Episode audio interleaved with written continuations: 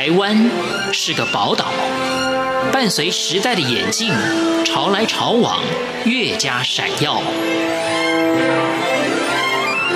欢迎收听《潮台湾》，发现台湾的美好。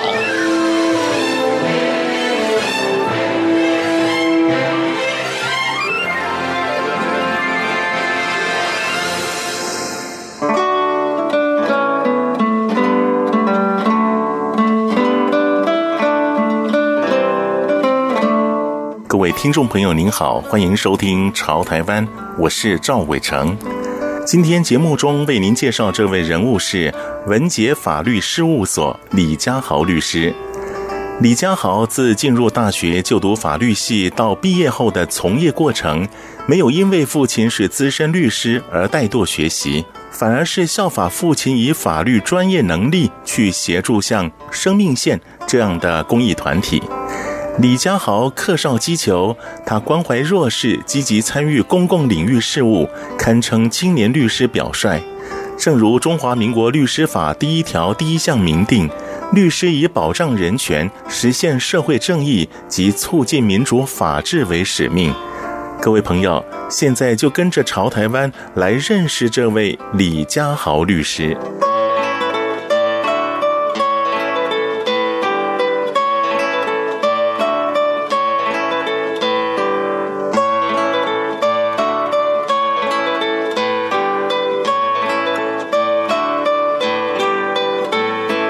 李家豪的父亲是一位资深的知名律师李文杰先生，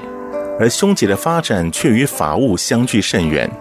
李家豪自然成为母亲唯一的指望。尽管中学时期文科成绩优异，但心里总是不想顺着母亲的心意。不过一切仿佛老天自有安排，最终在升学考试填写志愿时，还是填上了法律系。大学毕业后，随即接触法务工作。我那个时候其实是想当医生，或者是当太空人，因为我小时候喜欢看那种科幻片，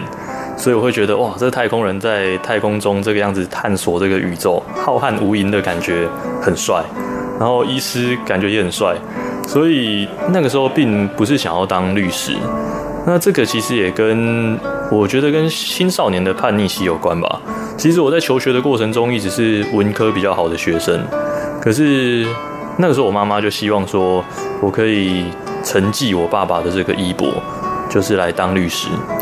可是那个时候我可能就不是这么喜欢听从他的建议，所以我在念新竹中学的时候，我就是选了三类组。那我三类组其实念得蛮痛苦的，物理化学其实我不是非常的有兴趣，我只是不想要。依照可能循规蹈矩，希就是遵从我妈妈的希望，所以去填三类组。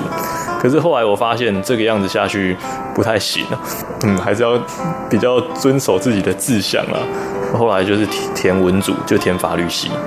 那填法律系以后，就念得也还还算顺遂。那其实念法律系以后，你如果不当律师，没有一张证照，就好像说没有一个护身符在。所以那个时候就顺其自然的就去参加律师考试，那那也就顺利的就考上了。那既然都已经考上了，好像理所应当的就是要来从事这个工作。那做了这个工作以后，其实也蛮有成就感的啦。就是你可以看到说，你帮助的一些当事人，他们可以从这个案件中获得比较好的结果，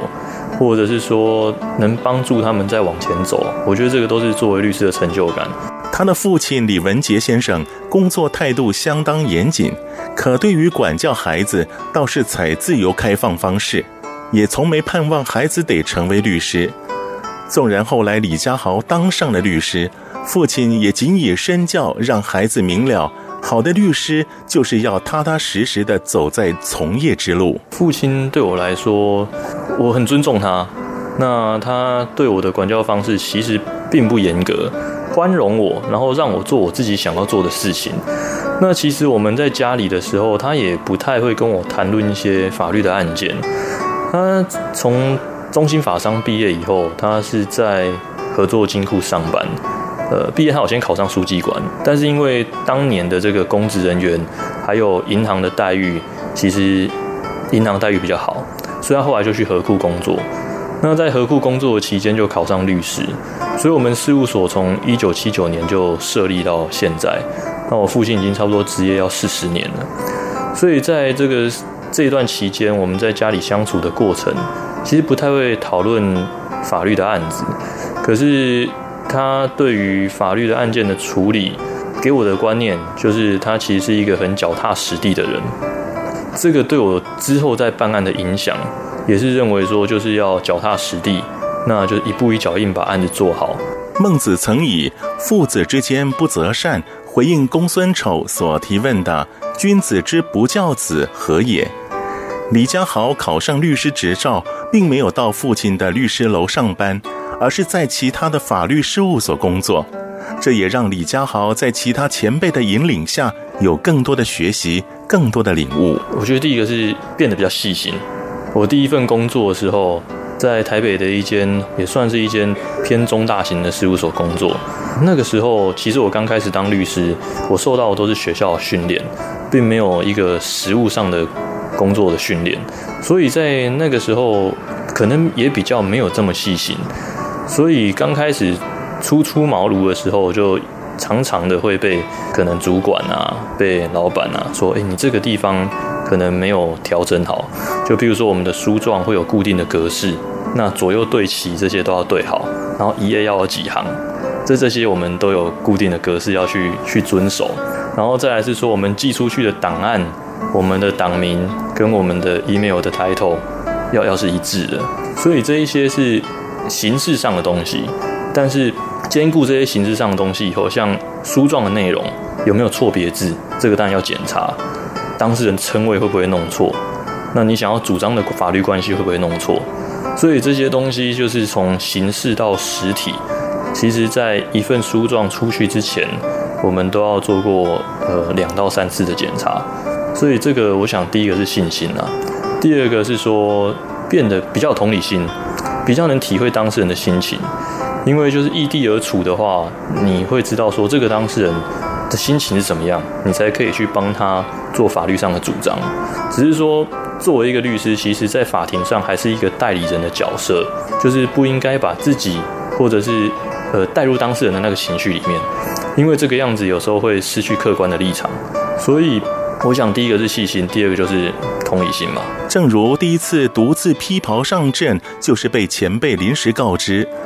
为了当事人，只有更需小心翼翼，如履薄冰。没想到后来原告撤回起诉，官司有了了结。而自从容出庭到圆满收场，这也显示了李家豪不是临阵磨枪，而是磨砺已虚。我在我第一间事务所的时候，通常我们都会两个律师一起出庭，就是比较资深的律师跟比较之前的律师一起去。在讲话的时候，有时候就会让之前的律师讲话。那可是那一天。是比较资深的那一位律师，他刚好冲庭，就是他有其他的案子要忙，所以他就说：“哎，那你也正视他，那你就自己去开好了。”那当然是相当的紧张，因为是第一次自己一个人去，所以在开庭之前，我就是反复的把那个案件的资料研究了蛮久的。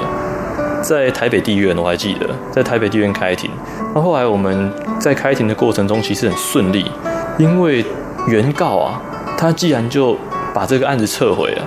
就是还蛮蛮惊喜的。经过一番历练，李家豪回到了父亲的律师楼，并逐渐接班。他深切明白，面对繁复庞杂的案件，也是必然的承担。第一个要做的是案件的管理啊，就是我们大概我自己会有一个 Excel 表，就是每一个案子，然后当事人，那这个案子的进度现在到哪里？那我们接下来要做什么事情？这个会有一个表格去管理。然后轻重缓急去安排这些要做的事情，因为要做的事太多了。嗯，要怎么来梳理这个思绪的话，大概开庭前我们都会再反复的看一下这个案子的内容，就是这个卷宗的内容，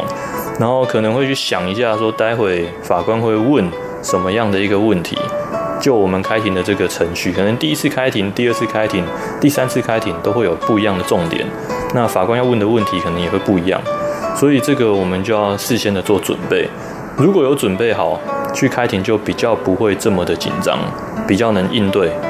当然你要有一些纾解压力的方式，像我以前我就会去跑步，或者是打篮球。对，这个是透过运动去疏解压力，然后跟我太太去看个电影。那现在有小朋友以后，这些事情就变得比较比较没有办法去做，因为时间都被压缩了。不过现在我可能疏解压力的方式就是带小朋友出去玩。对，我们每个礼拜六我都会带他去游泳，顺便也是让自己运动。李家豪继承的不只是父亲的事业，还有父亲的公益善举。生命线是一个国际性的电话心理辅导机构，借着全日二十四小时的电话守候，致力于自杀防治。李家豪的父亲李文杰先生不计回报，长期支援着生命线，而李家豪受到感召，也把支持生命线视为重要的责任。呃，我父亲是生命线之前的理事长，那其实我们一直都有在跟生命线做一些合作。也就是说，生命线他会介绍一些可能在法律上有遇到问题的一些个案。那他们，譬如说，像以前我们合作的对象是台积电公司好了。那台积电公司很多员工可能会有法律的问题，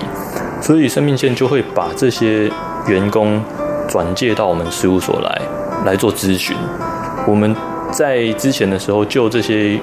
员工的咨询费，我们就是回捐给生命线协会。那因为我们认为说生命线是一个做公益服务的社团，所以我们觉得说这个样子做是有意义的。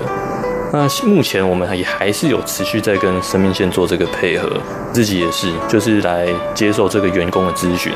这些过程咨询的过程，会觉得说这些对民众来讲不是理所当然。长久执业下来，李家豪深刻感受到年轻人普遍的对法律常识缺乏认识，以致年轻人误触法律的情况有逐年增多的趋势。为此，李家豪受广播节目之邀，在空中与年轻听众聊法律、谈观念。以增进年轻人的法律认知，主要就是为了这些青少年可能会遇到的法律问题，例如说求学的时候遇到什么问题，可能在外租屋啦、旅游啦，或者是跟同才之间的相处，可能会有一些霸凌、伤害等等的诸多的一些法律议题，这些其实都跟法律有关。就主持人就是想到，那就找我来去分享这些法律的观念。那其实对我来讲，有限的时间内，我可以让这些青少年或者是青少年的家长知道法律的重要性，然后避免让青少年他去误触法律的红线。但是高中生或者是大学生，我想他们可能不一定有这种观念，所以我就是想说，把这些观念跟这些青少年讲，或者是父母听到以后，他可以跟这些青少年讲，避免说这些青少年在不知情的状况下。就触犯了法律。他更期许普罗大众也能理解法律，用法律管控风险。我会希望说，民众对于法律的重要性可以再多一些提升，因为其实很多的民众，他们对于法律都觉得是一个可有可无的东西，或者是说他们没有意识到说，这个合约假设没有写好，会对自己的权益造成什么样的损害。以一个很简单的借贷。借贷契约来讲，一定会有什么还款期限、利息、本金，什么时候要还？那不还的话，会不会有违约金等等的权利义务的限制？那这些限制，当然权利义务就要把它白纸黑字的写下来。这个是我觉得对于法律的重要性的认知要去提升的部分。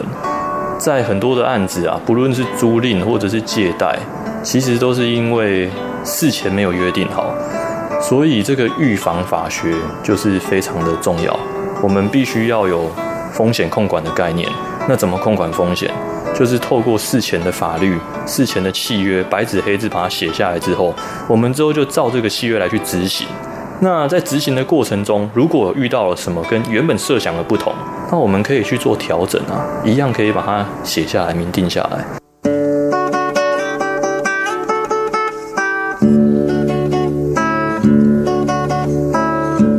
未来，李家豪仍秉持父亲的风范，一步一脚印地开展事业，推广法律常识，行公益善举。我是赵伟成，感谢您收听今天的《潮台湾》，我们下回见。